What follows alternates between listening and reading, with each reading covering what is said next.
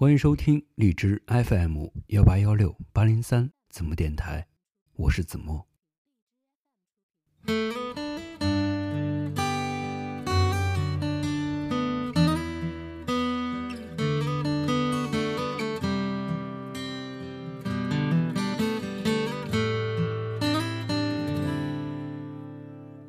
不要不要假设我知道，一切一切也都是为我而做，为何这么伟大？如此感觉不到，不说一句我见过你爱我的样子，所以你不爱我，我一眼就看出来了。无意中刷到了一个视频，男孩和女孩在掰手腕，可男孩却泪流满面，女孩用尽两只手的力气，拼死想赢的表情写在脸上。翻到评论区一看，才明白，原来他们是一对情侣。当初在一起的时候说好了，如果谁提出分手，就要用掰手腕的方式赢过对方。这让我想到电视剧《谈判官》里面，谢小飞和赵晨曦打赌。赵晨曦说道：“我们从这里跑到山顶，如果你跑赢我，我就允许你悔婚。”当他喊出开始的那一刻，谢小飞便拼命往前跑去，甚至连回头看他一眼都不愿意。那个用尽两只手也要迎来男朋友的女孩，和那个即使知道自己会赢，依然用尽全身力气跑向山顶的谢小飞，他们毫不掩饰自己的心。这样的收尾，就像没爱过彼此一样。在知乎上看到这样一个问题：如果说经历爱就像上了一堂课，你觉得你从中学到了什么呢？有个高赞的回答是这样的：他教会了我什么是爱，什么是不爱，让我在那段时间里成长了很多。我依然会为了爱情付出一切，但我不想再像以前那样惨烈了。他们的故事是这样的。男孩是女孩的师哥，所有的朋友都会觉得他们是那种一定能够结婚、一定能够在一起的那种情侣。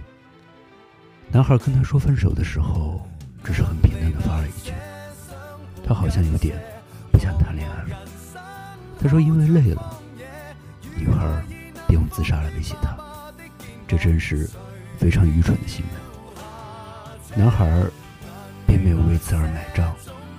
还说要死就去死吧。女孩写道：“那个时候还是不够成熟吧，因为不够成熟，所以才相信爱能够被挽留。”女孩曾经相信男孩会是她的来日方长，但是突然之间，他却变成了她的大门一场。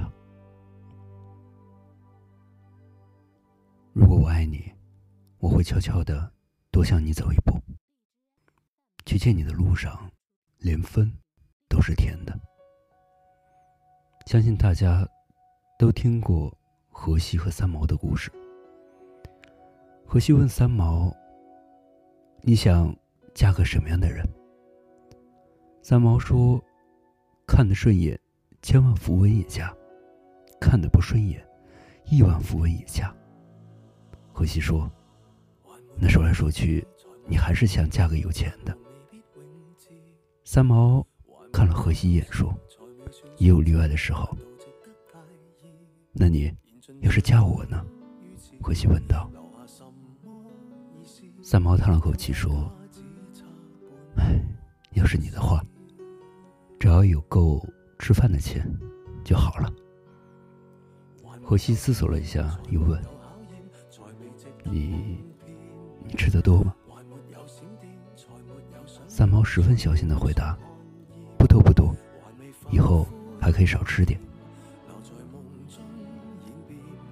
这让我想起了《妻子的浪漫旅行》中陈丽莎和郭晓东的爱情。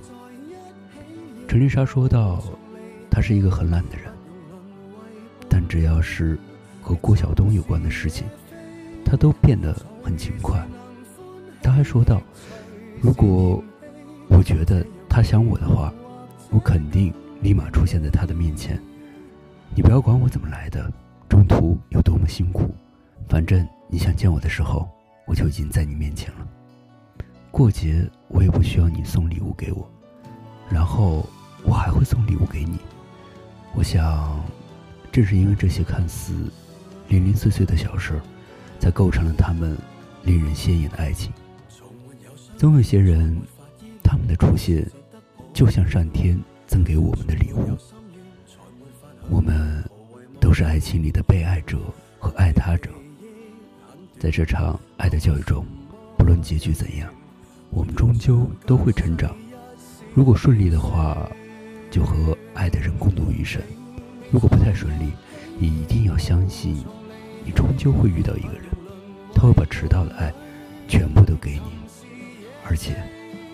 只爱你。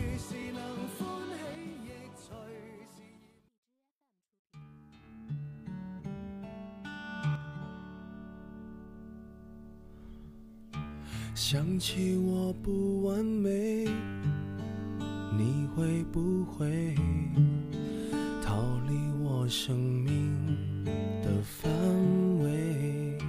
想着你我会不会把这个枕头变得甜美？想起白天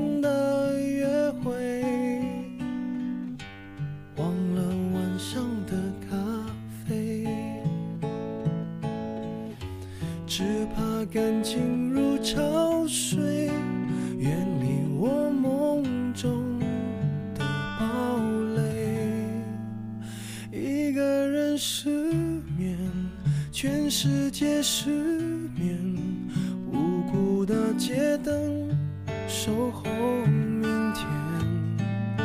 幸福的失眠，只是因为害怕闭上眼。如何想你想到六点？如何爱？